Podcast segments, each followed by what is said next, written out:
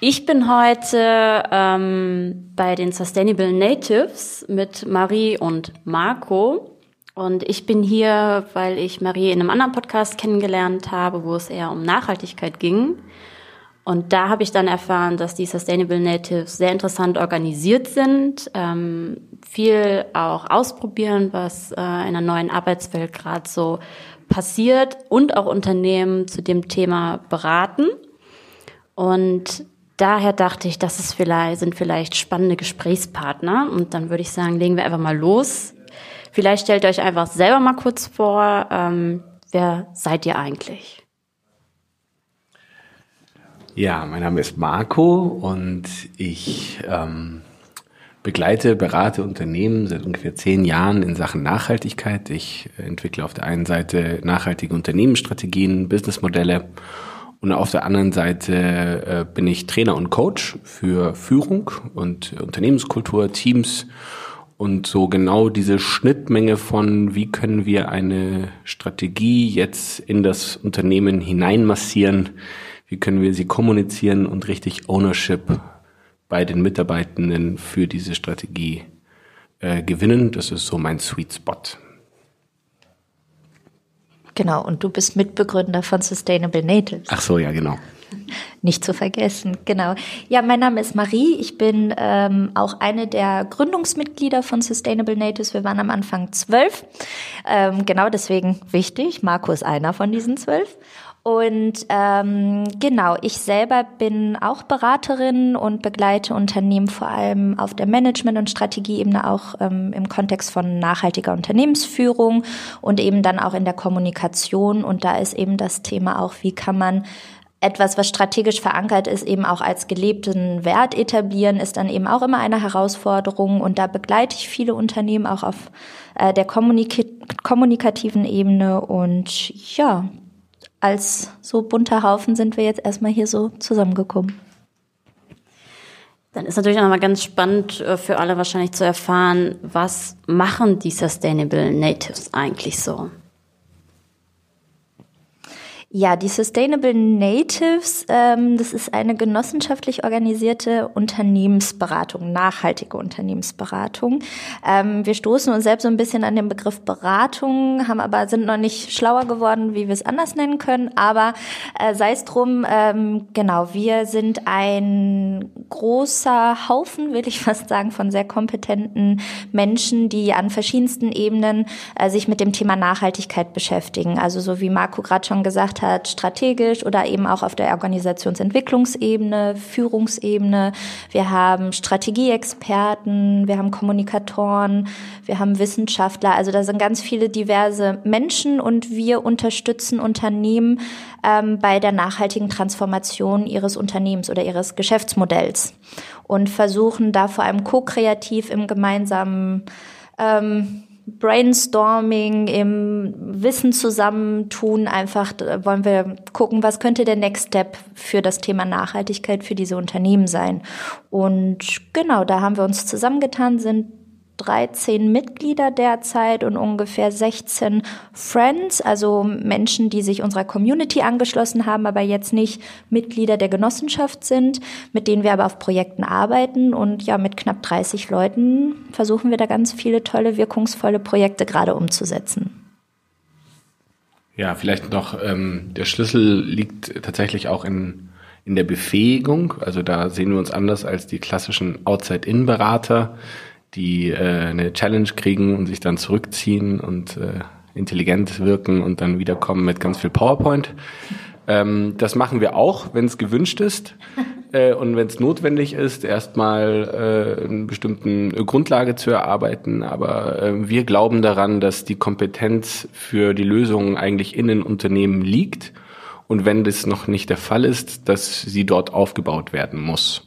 Wir möchten keine dauerhaften Abhängigkeiten äh, schaffen äh, von uns als Beratern. Wir freuen uns natürlich, wenn es eine äh, gemeinsame Koevolution gibt an der Stelle, man sich gemeinsam entwickelt. Ähm, aber wir glauben ganz stark an den Befähigungsansatz von Individuen und auch von Organisationen. Das unterscheidet uns vielleicht von dem klassischen Unternehmensberater. Ihr hattet das schon angesprochen, ihr seid genossenschaftlich organisiert und ihr habt auch schon erwähnt, dass ihr also ein Kernteam seid, die in der Genossenschaft drin sind und ähm, einen breiteren Kreis drumrum. Und soweit ich das verstanden habe, ihr habt ja direkt so gestartet mit dem Gedanken auch. Ne? Wir wollen nicht ein typisches Unternehmen, GmbH oder was auch immer aufbauen, sondern wir wollen das genossenschaftlich machen wieso diese Idee, das genossenschaftlich zu machen und wie funktioniert das überhaupt? Ui. Ähm, wieso genossenschaftlich? Also wir haben, glaube ich, in unseren ersten Zusammen Zusammenkünften, wo wir ja zu zwölf waren und viele verschiedene Meinungen waren, aber wir waren uns relativ einig, wir wollen irgendwo eine Stabilität erzeugen, etwas Gemeinsames, eine Wertegemeinschaft aufbauen, aber auf der anderen Seite auch klare Regeln für, für Business für uns gestalten.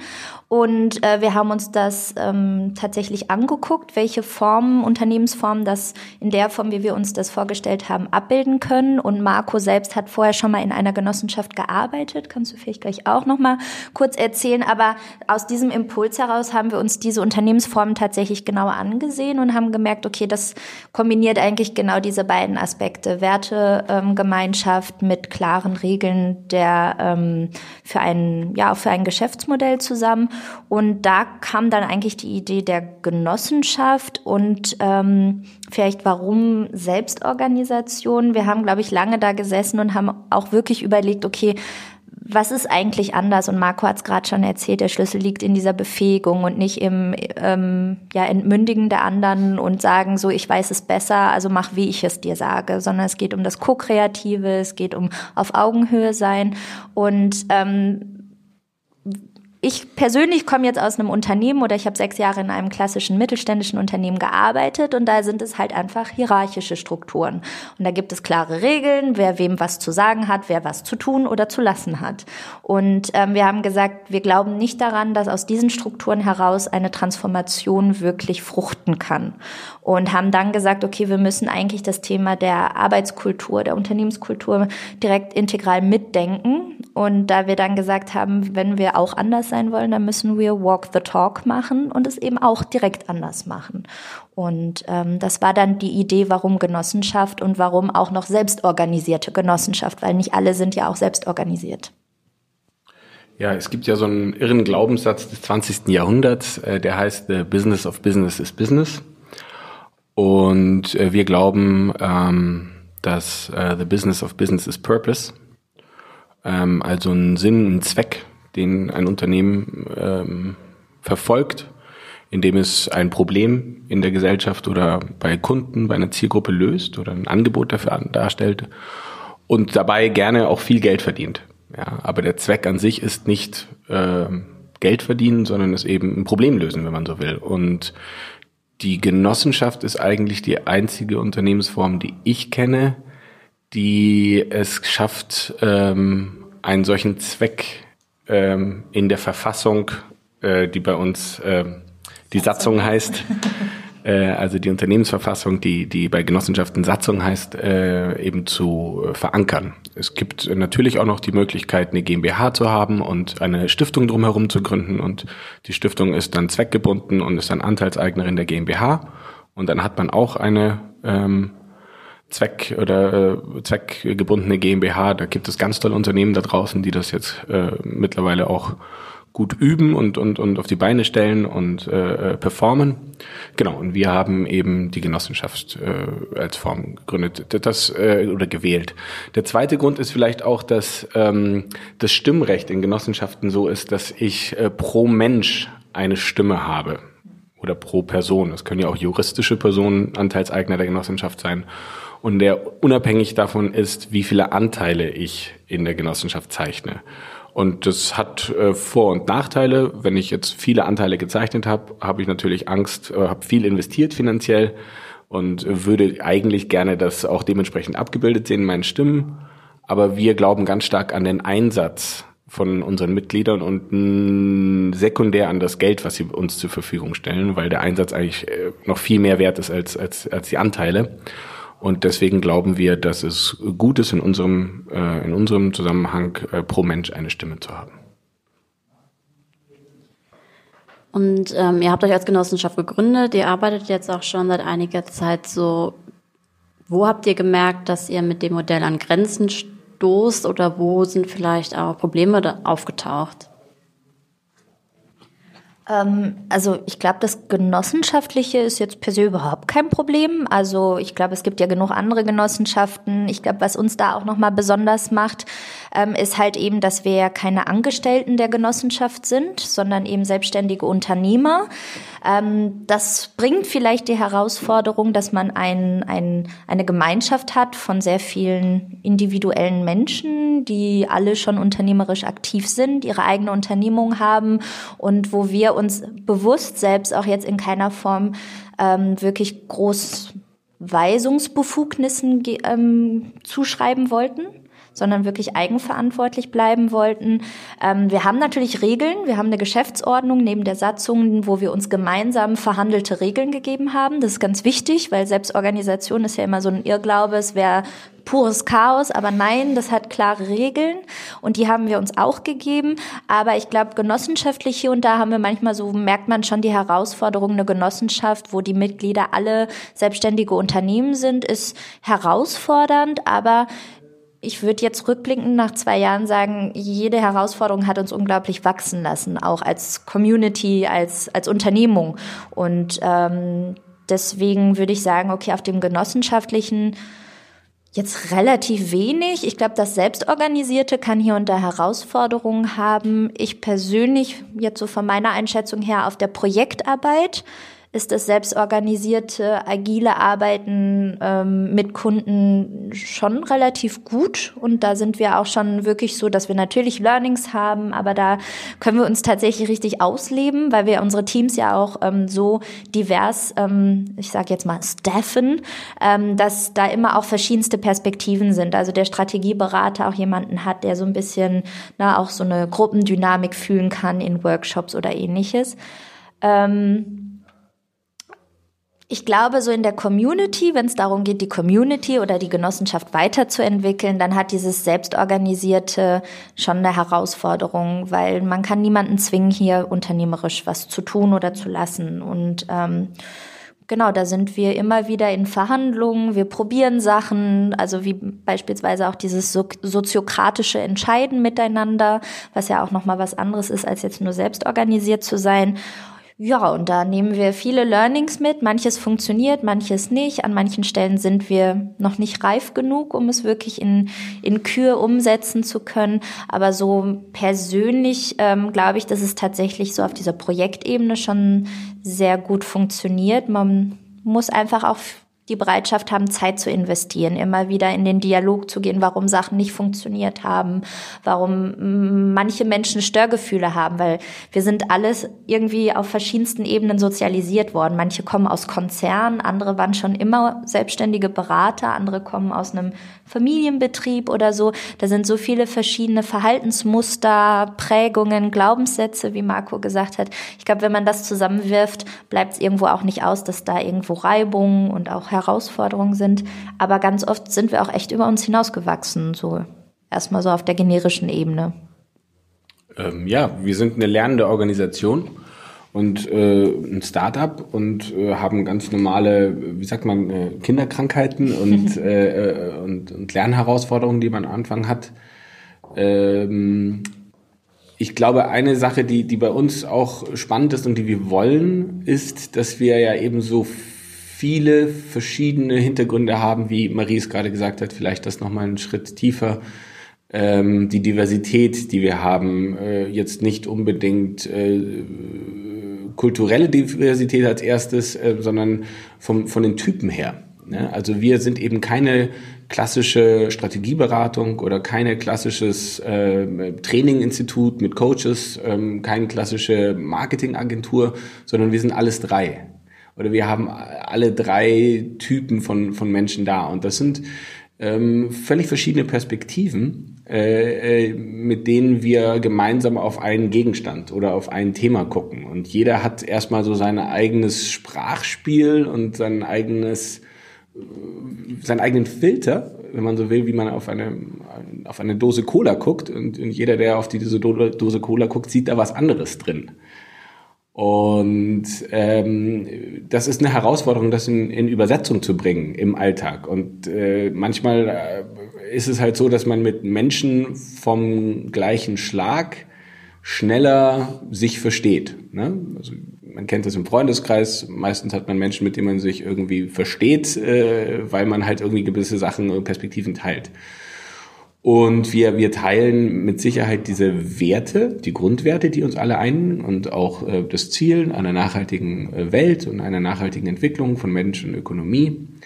Ähm, und gleichzeitig haben wir halt alle unsere ganz verschiedenen Hintergründe. Und darin liegt zugleich, wenn man äh, das äh, Blatt wendet, eben auch unsere Stärke. Weil unsere Kunden haben genau dieses Problem, dass irgendwie das Marketing mit der Produktentwicklung, mit, den, äh, mit dem Controlling irgendwie gemeinsam in Kommunikation kommen müssen, was jetzt die richtige Entscheidung wäre.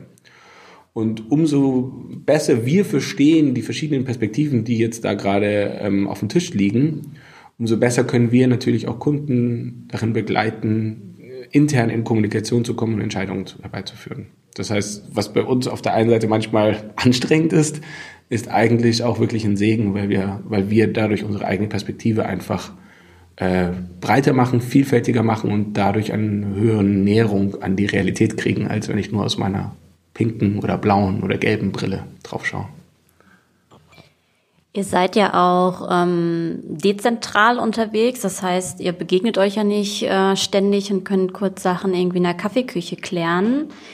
Und ähm, Marie, du hast auch gesagt, ähm, ihr, ihr stafft die Leute dann auf Projekte und ähm, da frage ich mich, wie funktioniert das? Also wie trefft ihr Entscheidungen? Wie guckt ihr, in welche Richtung ihr geht? Wie entscheidet ihr, wer, wer die Projekte bekommt? Und, und alle solche Dinge, wie, wie geht das bei euch?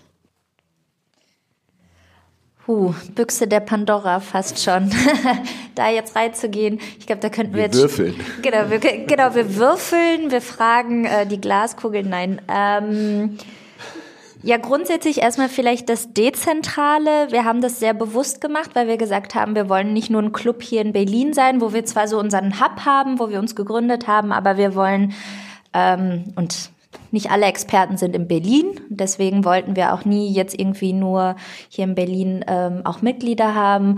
Und wir haben uns relativ früh damit beschäftigt, wie können wir permanente Kommunikation und Transparenz schaffen weil Menschen fühlen sich involviert und abgeholt, wenn sie die Möglichkeit der Teilhabe und der Transparenz haben, dass sie immer die Möglichkeit hätten, Informationen zu bekommen oder sie nicht zu bekommen, wenn sie nicht möchten. Also das war für uns immer ein großes Thema und ich glaube, da sind wir jetzt auch nicht die Einzigen, die sich dann für so ein digitales Medium wie Slack entschieden haben. Also unsere komplette interne Kommunikation funktioniert über Slack. Also da mussten wir uns alle auch sozusagen hinerziehen, dass wir da wirklich nur auf dieser Plattform kommunizieren und nicht noch E-Mail und hier und da, dass dann die Verwirrung groß ist, sondern wir da wirklich uns ähm, auf diesen auf diese Plattform vereinbaren, haben da verschiedene Channels, auch auf Projektebene, wo dann sich kleinere Teams in Channels zusammenfinden, dass nicht immer gefühlt alle 30 mitreden.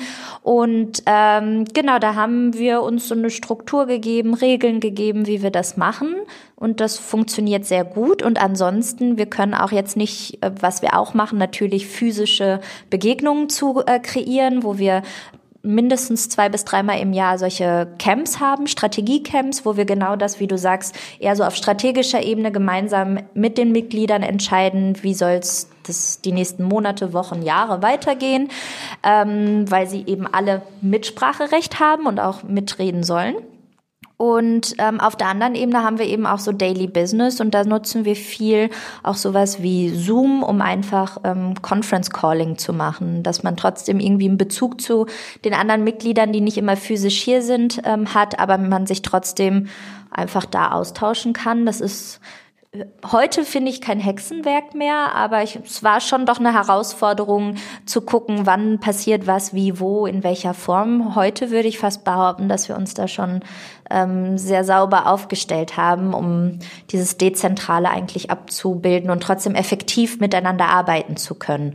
Wir haben, glaube ich, auch mal so, so eine Whiteboard, Mural, digitale Sphäre gebraucht, um mal irgendwie so mit gefühlt mit digitalen Post-its arbeiten zu können. Das hat irgendwie auch ganz cool funktioniert, braucht aber auch viel Moderation tatsächlich. Mm, aber das funktioniert über solche Tools, das dezentrale Miteinander effektiv arbeiten, würde ich jetzt behaupten. Und jetzt musst du noch mal sagen, was dein anderer Aspekt war. Wie die Projekt, also ein äh, Aspekt war noch, wo wir die Projekte, also wer, wie entscheidet ihr, wer auf welche Projekte geht zum Beispiel? Ich meine, ihr seid 30 Leute, ihr seid super divers. Es, es geht ja am Ende auch ums Geld, ne? Ähm, da will ich auch nachher nochmal drauf genauer drauf zu sprechen kommen, aber vielleicht erstmal, wie entscheidet ihr, wer welche Projekte macht? Ja, die Projekte. Wir ähm, haben ein Prinzip äh, in unserer Geschäftsordnung und das heißt, der geeignetste macht den Job. Und der geeignetste ist nicht immer derjenige mit der meisten Erfahrung oder den höchsten äh, akademischen äh, Titeln äh, in dem Bereich, sondern hat natürlich äh, eine Schnittmenge, wo, wo viel, ähm, viele Faktoren für uns mit reinspielen. Also ein Frage, die natürlich als allererste steht, hat jemand die Kompetenz, äh, fachlich äh, das, äh, den Auftrag zu, zu überschauen und den auch umzusetzen. Das zweite ist, wie interessant ist so ein Auftrag eigentlich für die Person? Also wie subjektiv hoch ist der Stellenwert? Ist das so ein Job, den ich eigentlich gar nicht mehr machen will und deswegen eigentlich nicht wirklich intrinsisch motiviert bin, den zu tun? Oder ist es etwas, wo ich sage, wow, das ist eigentlich spannend für mich? Das ist was ganz Wichtiges, weil ähm, wenn die fachliche Expertise erstmal da ist und gegeben ist, dann ist eben ganz stark die Frage, wie ist die Motivation, den Job zu machen. Und das äh, spielt bei uns relativ stark in die, in die Auftragsübergabe mit rein, weil wir daran glauben, dass wirklich motivierte Leute wirklich gute Leistungen eben bringen und da auch an manchen Stellen über sich hinauswachsen und an manchen Stellen auch äh, Lösungswege finden, kreativ werden an Stellen, wo Menschen, die in der Routine drin sind, die das schon tausendmal gemacht haben, ja, halt das wieder so machen, wie sie es schon mal gemacht haben. Und wenn ich irgendwie äh, mir etwas neu erarbeiten muss oder äh, bestimmte Themen einfach, ja, da einfach eine Motivation habe, das zu machen, dann gehe ich da mit Sicherheit mit mehr Elan rein. Ähm, genau, und das äh, dritte ist äh, einfach auch die, die Auslastung die wir haben. Also der geeignetste bedeutet nicht äh, nur, also vielleicht bin ich eben hochkompetent und, und will alles machen und bin hochmotiviert und habe schon irgendwie eine gefühlte 60-Stunden-Woche.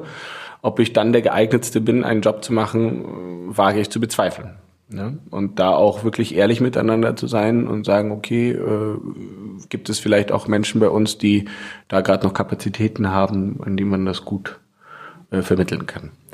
Aber das Erste und das Wichtigste ist einfach die Kompetenz, die fachliche Kompetenz. Und da ist es natürlich spannend, ähm, in so einer Genossenschaft, wo alle irgendwie Gleiche unter Gleichen sind, ähm, ehrlich miteinander zu werden. Und das Thema Feedback, äh, Kultur ähm, äh, wirklich zu leben und das äh, gerade, wenn es nicht nur um ein erfreuliches Feedback geht, sondern wenn es auch an, an Stellen geht, wo etwas unerfreulich war, wo etwas nicht gut gelungen ist, äh, in Projekten, äh, auch das gibt es bei uns, ähm, dass äh, wir da uns ehrlich machen miteinander.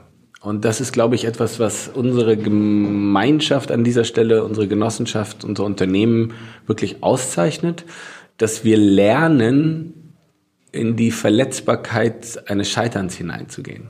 Ja, weil also niemand, egal wie sehr äh, Failure Culture an der Wand steht, scheitert äh, gerne so. Ne? Wir sind alle Menschen, die irgendwie gerne irgendwie Ziel erreichen und erfolgreich sind. Und äh, wenn ich irgendwie gestehen muss, allererstes mir selber eingestehen muss, dass ich da vielleicht mich nicht richtig verhalten habe oder vielleicht sogar einen Fehler gemacht habe. Also es gibt ja nochmal den Unterschied zwischen Irrtum und Fehler. Ne? Ähm, Irrtüme passieren, ne? aber Fehler sollten eigentlich nicht passieren und äh, sich da ehrlich machen miteinander und auch das Vertrauen zu haben, dass wenn ich jetzt mal was äh, versemmel, äh, irgendwo einen Fehler mache oder mich irre, dass ich das der Marie sagen darf und Marie in der Zukunft trotzdem noch mit mir zusammenarbeiten will. Vielleicht gerade deshalb mit mir zusammenarbeiten will, weil sie mir vertraut, dass wenn ich irgendwas äh, falsch mache oder einen Fehler mache, dass ich das dann sage und nicht verheimliche und vertusche, weil ich Angst habe, dass ich danach nicht mehr auf dem Projekt gestafft werde oder irgendwie ja Minuspunkte kriege auf irgendeiner Liste. Und das ist, glaube ich, so ein kultureller Wert, der, äh, ganz praktisch gesehen existenziell wichtig ist, um eine High-Performance-Kultur äh, bei uns als Unternehmen ähm, hineinzukommen. Könnt ihr dafür vielleicht mal ähm, Beispiele nennen, wo sowas passiert ist, wo was schiefgegangen ist, wo ihr offen miteinander geredet habt, auch wenn es vielleicht am Anfang erstmal vielleicht schwer fiel, damit man sich so ein bisschen vorstellen kann, wie, wie funktioniert das oder wie sorgt ihr dafür, dass das passiert? Weil das ist ja auch ein Lernprozess, auch richtig Feedback geben zu können. Ich muss gerade zugeben, also mir fällt jetzt gerade so ad hoc äh, kein Beispiel ein, irgendwie ähm, blank, aber ich weiß, dass, dass wir solche Situationen hatten und uns deswegen auch sehr bewusst mit dem Thema Feedback eben auseinandergesetzt haben. Und Marco hat uns da tatsächlich auch immer ähm, ein paar Regeln gegeben, wie wir das machen können. Und wir haben uns tatsächlich für uns selbst ähm, gesagt, wir machen nach jedem nach jedem Projekt immer eine Form von Debriefing mit einer Feedbackrunde. Also wir versuchen es ein Stück weit hier und da auch zu institutionalisieren, dass Feedback einfach Teil unseres Alltages wird. Und ähm, da sich ehrlich zu machen. Und deswegen, also ich kenne es aus meinen Projekten, wenn ich da so im Lead bin, also da die Verantwortung trage, dass ich immer gucke, dass wenn Meilensteine in dem Projekt passiert sind, dass es einfach auch eine Form von Debriefing, Feedback-Raum gibt, dass man sagen kann, haben wir hier gerade gut performt, haben wir uns alle gut gefühlt? Oder gab es irgendwie Störgefühle, hat sich jemand irgendwie gar nicht wohl gefühlt oder waren wir jetzt einfach alle voll auf der Welle und haben das Ganze ganze Ding wirklich mal ähm, gerockt. Und ich glaube schon, dass wir das irgendwie auch mittlerweile relativ regelmäßig mit uns machen. Ähm, aber ähm, ich muss jetzt gerade mal zu dir rüber gucken, Marco. Fällt dir eine konkrete Situation ein? Ja, also auch, raus. auch äh, es, es, gibt bestimmte Sachen, die können wir jetzt einfach nicht sagen, weil wir arbeiten immer noch äh, unter Vertraulichkeitserklärung für unsere Kunden und äh, das auch in einem Podcast. Ähm, und äh, es gab eine Situation, äh, da ging es um genau das Thema Pro Projekt Stuffing. Ein ganz tolles Projekt, äh, äh, an dem wir viel Spaß hatten, äh, kam rein und kam äh, wie eine Riesenwelle, ähm, äh, wo wir alle gesagt haben, wow, jetzt müssen wir schnell reagieren. Ähm, und äh, in der Kürze der Zeit eben äh, ja schnell entschieden werden musste. Und Partizipation ist dafür bekannt, dass es nicht schnell ist. Ja, das heißt, wenn ich schnell entscheiden muss, weil irgendwie Not äh, am Menschen ist oder, oder äh, einfach die Umstände so sind, dann ist es manchmal nicht möglich, äh, alle zu beteiligen an der Entscheidung oder überhaupt das transparent zu machen oder eine Riesenrunde zu machen. Ähm, und das führt trotzdem dann äh, zu Irritationen. Einfach. Äh, wieso wurde das so entschieden und wieso war ich da nicht dabei und äh, ähm, gerade wenn du jetzt nicht hierarchische Top-Down-Situationen hast, wo äh, der Marco halt alles entscheidet, weil er der Boss ist, ähm, sondern äh, wo wir einfach ein ganz anderes Verständnis der Zusammenarbeit haben, irritiert das im Team. Und äh, das hat, äh, wir haben den Auftrag trotzdem meiner Meinung nach hervorragend abarbeiten können. Ähm, und das, da hat es dann einen richtigen Feedback-Raum danach gegeben. So, hey, äh, so und, und der, ich glaube, das war auch äh, grenzwertig für, für denjenigen, den das betroffen hat. Der, der, der, der hat sich dann sehr im, im Angriff gefühlt, weil er gesagt hat, hey, ich, das habe ich doch alles nur im besten Wissen und Gewissen gemacht. Ich wollte ja niemanden übergehen. Das war ja nur für die Sache.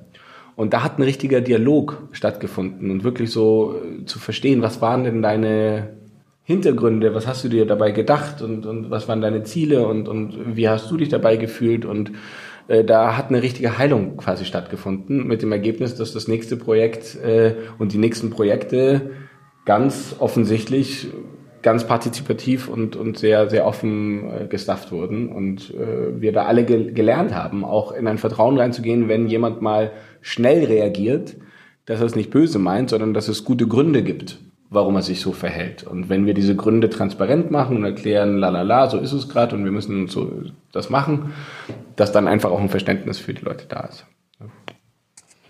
Also, dass er wirklich offenlegt, wie und warum die Entscheidung getroffen wurde und diese Verfahrensgerechtigkeit, sag ich mal, äh, einfach offengelegt ist. Ja. Mhm.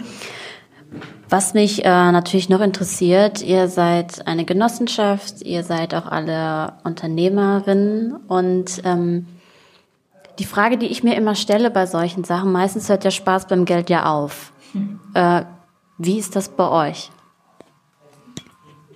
Na, ich würde sagen, da fängt er bei uns an. Weil äh, wir sind schon da, um, um auch Geld zu verdienen. Also äh, äh, wir sind jetzt keine Utopisten, die, die für eine Welt gehen, in der es kein Geld gibt. Oder äh, ich persönlich vielleicht in einer richtigen Utopie, ja, äh, aber nicht wahrscheinlich im, im Laufe meines Lebens. Ähm, und die Frage ist ja sozusagen, wie wird äh, Geld kanalisiert als äh, Belohnung, Entlohnung, als Energiefluss, die für meine Energie kommt und wo ich dann sozusagen als die Energie, die ich reingebe, wieder was äh, zurückbekomme. Und äh, das hat natürlich was mit dem Thema vorher mit Projektstuffing auch zu tun. Also wir haben sehr transparente ähm, Vergütungsstrukturen. Also wir wissen, wer, wer was wo äh, verdient äh, bei uns und ähm, das ist so ein ähm, wie sagt man, ein, ein, eine Stellschraube, wo wir glauben, dass das eben eine Transparenz äh, in der, in der, im Geld einfach erhöht, dass man ja, sich gut begegnen kann miteinander.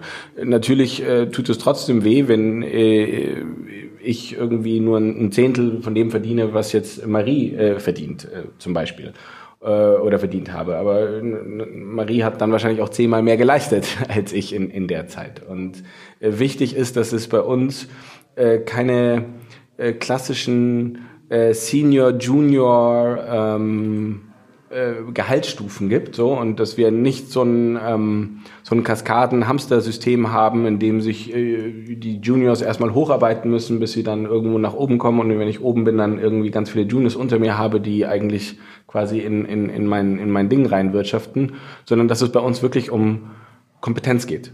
Ne? Das heißt, wenn jemand äh, 26 ist und äh, seinen Job gut machen kann oder hervorragend machen kann, dann kriegt er das Geld, was äh, man dafür zahlt am Markt und äh, hat das dann in dem Sinne auch verdient. Also ich glaube, wo wir auch ganz am Anfang, als wir uns gegründet haben, sehr viel immer ähm, diskutiert haben, was ähm, also was muss ein Mitglied bei Sustainable Natives ein Stück weit mitbringen? Jetzt mal unabhängig von Werte, Haltung und äh, natürlich dieses ähm, Verständnis von Nachhaltigkeit in der Ganzheitlichkeit, haben wir auch immer gesagt, uns ist es unglaublich wichtig, dass ähm, gesunde Unternehmer zu uns kommen. Weil was wir miteinander vorhaben, ist halt so wirklich mal die Spielwiese aufmachen, wirklich Sachen auszuprobieren, die vielleicht wir alle so in der Form noch nie gemacht haben. Und das kann gut oder auch nicht gut gehen. Und ähm, wir haben immer gesagt, wir wollen als Mitglieder gesunde Unternehmer haben, für die es jetzt keine existenzielle Frage ist, ob sie bei uns Projekte umsetzen oder nicht, sondern eher sagen, ich möchte meinen Wirkungsgrad erhöhen. Ich möchte plus eins sein. Das heißt, das war so immer so ein Stück weit die Prämisse.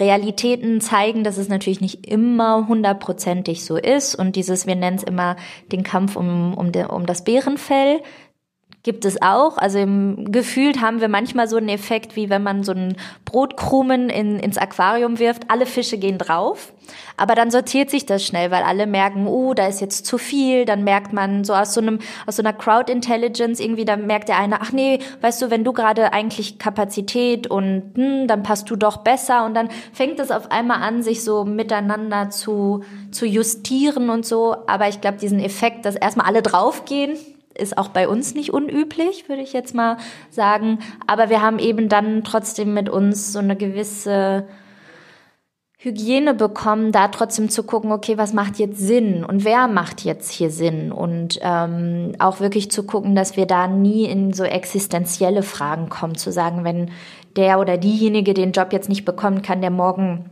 nicht mehr leben. Also das ähm, macht das Ganze natürlich sehr schwer auf Business-Ebene. Deswegen haben wir uns ja auch sehr bewusst entschieden, alle in, unter, in unserem Unternehmerischen zu bleiben und nicht uns anzustellen bei der Genossenschaft. Hätten wir ja auch machen können. Wir hätten sagen können, ähm, wir gründen die Genossenschaft, wir gucken, holen Gelder, Investments her, damit wir uns alle irgendwie saubere Gehälter zahlen können und dann sind wir alle frei wie die Wilden. Aber wir glauben eben auch an dieses Unternehmerische, an diesen unternehmerischen Spirit, der uns auch antreibt, eben ne, uns über uns hinaus zu wachsen. Und ich glaube, das ist dann auch etwas, was sich dann immer wieder miteinander verhandelt bei uns. Also verstehe ich das richtig? Ihr arbeitet alle noch außerhalb von Sustainable Natives und ihr guckt, dass, also bevor jemand Mitglied wird, ob das bei denen einigermaßen stabil ist, damit es nicht die Existenzfrage aufkommt, kriegt ihr das Projekt oder nicht, damit ihr wirklich den, den passendsten aufs Projekt staffen könnt. Okay. Ja, also wir haben uns, glaube ich, bis jetzt noch keine Steuererklärung zeigen lassen beim Onboarding, obwohl das vielleicht eine Idee wäre. Ähm, nein, Scherz. Aber äh, wir wollen keine Plattform für arbeitslose Berater sein. Ja, ne? Die irgendwie alleine nicht richtig können und deswegen ihre starke Gemeinschaft suchen, um dann vielleicht äh, darin aufgehen zu können. Das ist nicht unser Ziel, äh, weil wir gerne selber mit Menschen zusammenarbeiten, die, die eine Ahnung haben von dem, was sie können äh, und, und, und da auch, auch äh, gut im, im Rennen sind, sage ich mal, und dann nicht nur theoretisch, sondern aus der Praxis heraus eine Ahnung haben und, und einfach ja, da gut im, im, Rennen sind. Und auf der anderen Seite glauben wir auch daran, dass, dass äh, wir eben nach außen hin gegenüber unseren äh, Kunden eben ein solches Profil auch gerne anbieten wollen von wirklich High-Performance-Leuten, die ähm, ja, die einfach gute, gu gute Geschäfte machen und dadurch gute Erfahrungen haben und dadurch auch gute Lösungen anbieten können. Das ist so ein, ein Kreislauf, der sich einfach gegenseitig schließt. So und äh, im Moment haben wir glücklicherweise die, die, die Situation, dass es so viel Bedarf äh, und Nachfrage nach äh, Menschen unserer Profession gibt, dass wenn man sich da einigermaßen äh, gut aufstellt, äh, ja, wir auch gut arbeiten können. So. Jetzt kommt meine allerletzte Frage zum Thema Geld. Wenn ihr Leute jetzt auf ein Projekt setzt und da gibt es ein Projektbudget, wie wird das aufgeteilt? Also, weil da gibt es ja viele Faktoren, jeder findet das was anderes fair. Und äh, wie entscheidet ihr da? Ähm, also grundsätzlich haben wir, wenn es einen 100% Budgettopf gibt, äh, dann haben wir einen gewissen Prozentsatz, wie sich das aufteilt. Also es gibt einen Prozentsatz, der geht sozusagen ins klassische Overhead, also an die Genossenschaft dafür, dass sie ähm, Buchhaltung macht, Marke zur Verfügung stellt, also so wie man es klassisch bei anderen Netzwerken auch kennt. Ähm, dann haben wir so Rollen wie den Lead, also derjenige, der den Kunden reingebracht hat, der soll auch einen Anreiz haben, das zu tun, weil das ist ähm, ein Vertrauensbeweis in unsere Gemeinschaft, ähm, einen Kunden mit reinzubringen. Und auf der anderen Seite gibt es den Account Manager, so nennen wir ihn. Also das ist der, der eigentlich Sorge dafür trägt, dass der Kunde zufrieden ist und das Team zufrieden ist und die auch sich auf der Ebene genau an dem richtigen, an den richtigen Stellen und mit den richtigen Bedarfen da treffen. Ähm, und da, da gibt es Prozentsätze und dann gibt es eben einfach diese Deliverables, also die, die arbeiten. Und da wird geguckt, wer wie viel macht. Und an einigen Stellen glaube ich zu sagen, da kann man jetzt nicht sagen, so jeder kriegt genau das, was er also wirklich in Aufwand gesteckt hat. Also manche Projekte sind Herzensprojekte, wo man eher sagt, okay, hier wird jeder mehr leisten, als er am Ende äh, auf dem Konto stehen hat. Ähm, aber grundsätzlich gehen wir dann miteinander in die Verhandlung und sagen, also, ne, ich leiste dies, du leistest das, was ist für uns alle irgendwie fair? Und dann wird verhandelt. Also wir, wir sind in regelmäßigen Verhandlungen, wenn es nicht wirklich so ein Manntag hier, zwei Manntag da ist oder Personentag. Ähm, wir verhandeln da einfach wirklich im Projektteam auf Augenhöhe und das ähm, gestaltet sich dann so. Ja, das, das Attraktive bei uns ist, glaube ich, dass wir eben dadurch, dass wir keine klassische äh, Struktur haben, Hierarchiestruktur, dass wir den gesamten Overhead, äh, Overhead, den, den äh, klassische Beratungen haben und wo einfach auch viel Geld äh, hineinfließt, äh, den haben wir nicht. So, und deswegen können wir äh, ja zu sehr guten Preisen äh, eine hervorragende Leistung bringen oder wir bemühen uns jedenfalls, äh, das zu tun und äh, auch da eben irgendwie so ein Gefühl von Gerechtigkeit, dass das Geld dahin fließt, wo wirklich auch die Leistung erbracht wird. Ja, das ist so ein wichtiges Prinzip von uns und ich glaube, darin üben wir uns ganz gut. Ähm, als ich mit Marie äh, beim letzten Mal gesprochen hatte, hatte sie so ein bisschen angedeutet, dass ihr mit der Soziokratie gearbeitet habt. Und ähm, das würde mich sehr interessieren, welche Erfahrungen ihr mit der Soziokratie gemacht habt. Was hat gut funktioniert? Wo gab es Schwierigkeiten? Und wie seid ihr damit umgegangen?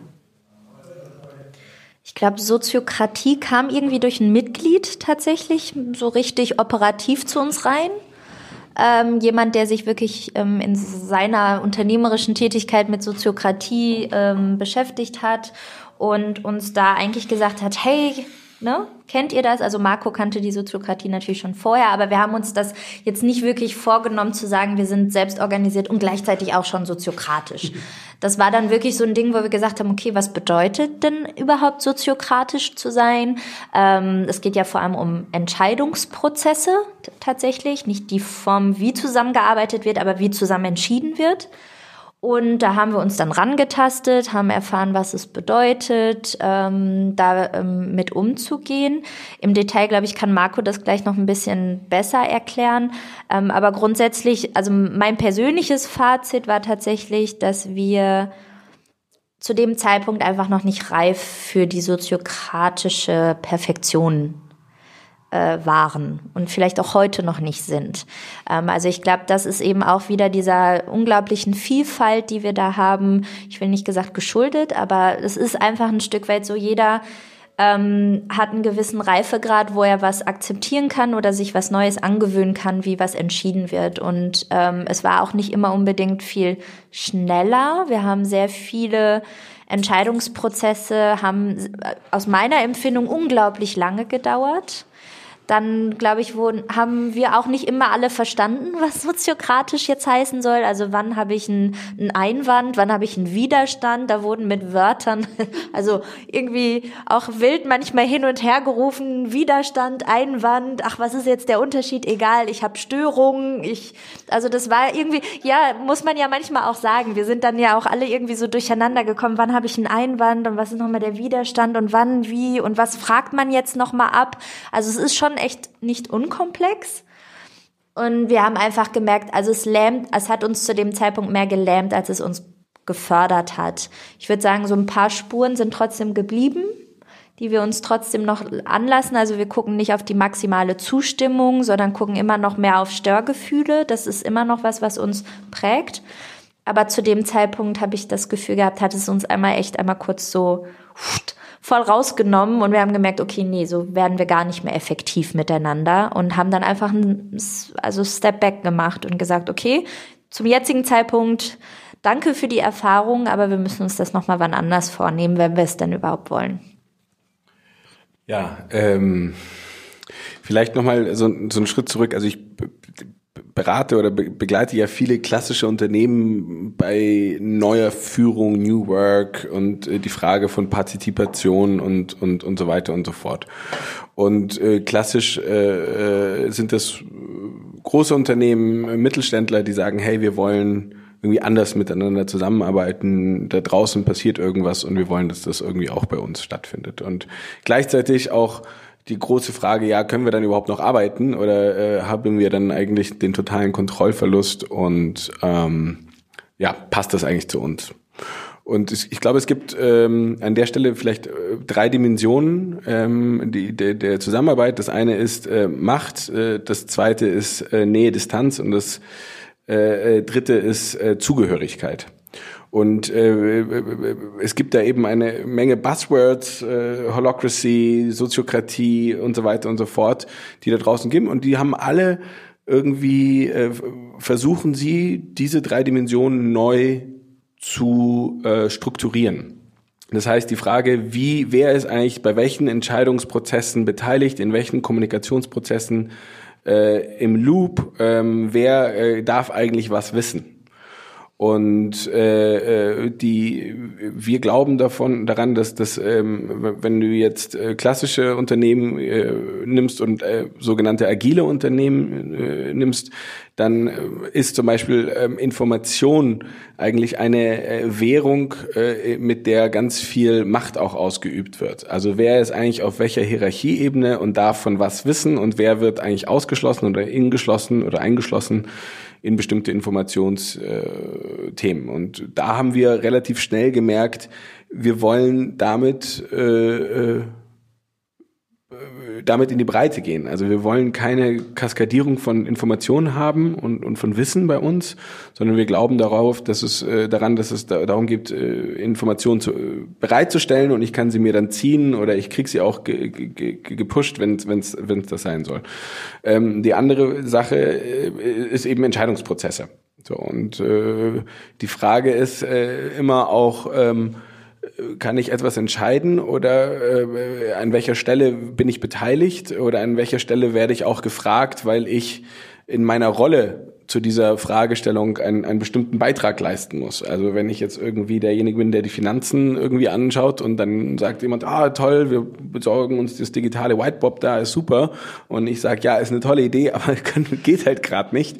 Ja, dann wäre es schon gut, wenn ich darin beteiligt werde. Und ähm, mein, mein Hinweis oder mein Tipp daran ist, äh, wirklich äh, sich erstmal zu verstehen, wie viele Dimensionen es eigentlich in diesem Bereich gibt. Ähm, äh, und dann äh, Schritt für Schritt das angehen, wo gerade am meisten Spannung drauf ist oder wo gerade am meisten natürlicherweise es am meisten klemmt bei mir im Unternehmen.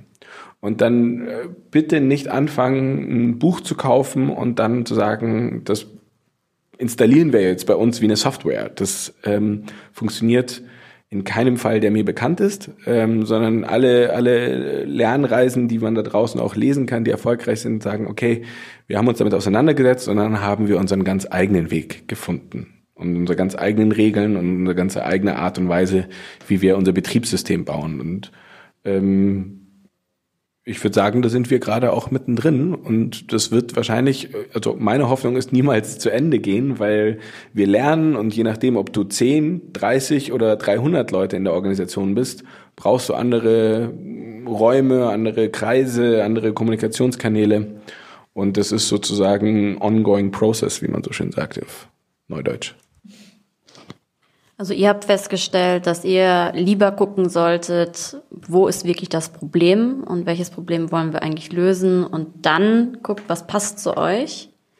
Was ist denn jetzt äh, rückblickend gesehen vielleicht die zwei bis drei wichtigsten Dinge, die euch geholfen haben, euch zu organisieren?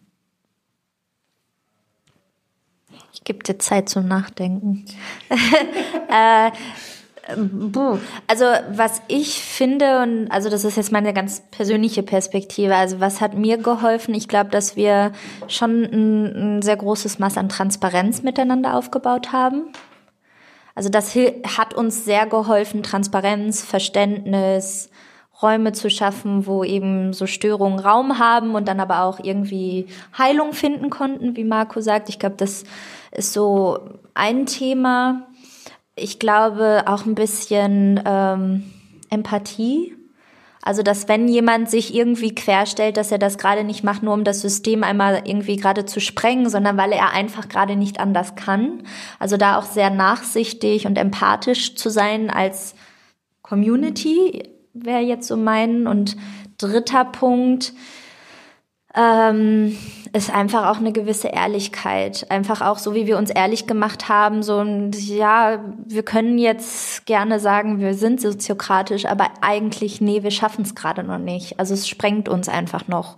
Und da aber auch im Kleinen und im Großen immer wieder auch sich so diese Ehrlichkeit zu geben und dann zu lernen. Also wie Marco gesagt hat, uns wirklich auch als nicht statisches System zu sehen, sondern uns als lernende, agile Organisation, die sich mal so entwickeln kann und dann in die andere Richtung und so und aber alles seine Berechtigung hat. Und wenn man da, glaube ich, ein bisschen ähm, ja auch mal loslassen kann, ich glaube, das hat uns viel geholfen. Ja, also loslassen ist für mich so äh, kill your darlings.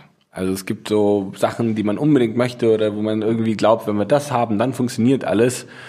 Und äh, da wirklich äh, loszulassen, einfach zu sagen, vergiss es, streichen wir. Ähm, und äh, da sich dann auch zu besinnen, was war denn der Grund, warum wir das und das wollten, das und das Tool angeschafft haben oder ne? Also da immer wieder, man, man, man verheddert sich im Leben ja auch allgemein immer wieder so an, an Symptombehandlungen, wo man irgendwie denkt, mit dem Tool oder mit der Maßnahme oder irgendwas kann ich was machen und dann geht man da auf die Reise und äh, irgendeine Zeit später weiß man schon gar nicht mehr, warum man das eigentlich gemacht hat. Und äh, da immer wieder als Organisation auch, als Team auch äh, hinzugehen und zu sagen, okay, was sind äh, Symptome, die wir haben und was sind die dahinter steckenden Ursachen, Glaubenssätze oder Verhaltensweisen, die sozusagen dahin führen und was sind sozusagen die Strategien, die hinter diesen Verhaltensweisen stehen.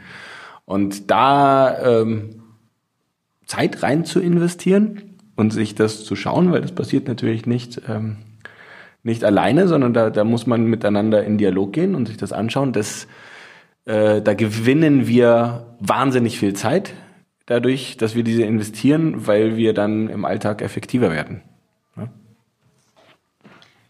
Jetzt kommt äh, meine große Abschlussfrage. Und äh, da geht es eigentlich darum, wie sehe für euch diese perfekte Arbeitswelt aus? Weil dafür steht ihr ja auch irgendwo ein. Also die perfekte Arbeitswelt ist eine, in der ich in der Schule das äh, Fach ähm, Purpose hatte und äh, darin ausgebildet wurde, äh, zu lernen, äh, mich selber kennenzulernen und zu verstehen, wofür ich mich interessiere ähm, als Mensch und ähm, wo ich meine Kraft und meine Naturgeschenke hinein investieren möchte. Und äh, eine Ausbildung erfahren habe, in der ich genau darin befähigt werde, das zu identifizieren, auch das immer wieder zu verändern, weil ich mich entwickle und äh, Themen sich verändern in meinem Leben und äh, mich dazu befähigt, das sozusagen zu materialisieren, indem ich Projekte und Kontexte finde, wo ich diese Themen ja, verwirklichen kann. Und eine Arbeitswelt, die diese Menschen identifiziert und sagt, okay, wie können wir jetzt deinen ähm, individuellen Purpose ähm, in unseren Unternehmenspurpose sozusagen gewinnstiftend, äh, gewinnbringend integrieren, sodass dann das eine und das andere kein Widerspruch, sondern äh, gemeinsam geht. Ähm, ja, also eigentlich sehr anknüpfend daran. Ähm, ich hatte jetzt nicht Purpose, sondern Leidenschaft so. Also, dass jeder, meine perfekte Arbeitswelt ist so, wo jeder das machen ähm, kann, mit dem, also wo er seine Leidenschaft drin sieht. Und seine Leidenschaft hat der, also fast jeder Mensch hat eine Leidenschaft darin, wo er auch gut drin ist, in den meisten Fällen. Von daher ist das für mich wirklich so, dass jeder wirklich das machen kann, wo er sein, sein, sein Herz drin steckt und irgendwie auch ein Stück weit natürlich auch Stärken hat und sich da einbringen kann. Für mich ist die Arbeitswelt der Zukunft sehr dynamisch, also kein starres, ich bin einmal weiß ich nicht, Kfz-Mechaniker und für immer, sondern ne, dass man wirklich, ähm, heute würde man sagen, das hat äh, Brüche im Lebenslauf, sondern dass das normal ist. Ne, dass man nicht mehr sich wundert, warum, was ist da passiert, wie kann aus dem einen das andere werden, dass das wirklich okay und normal ist, dass man sich äh, verändern darf im Leben, auch beruflich.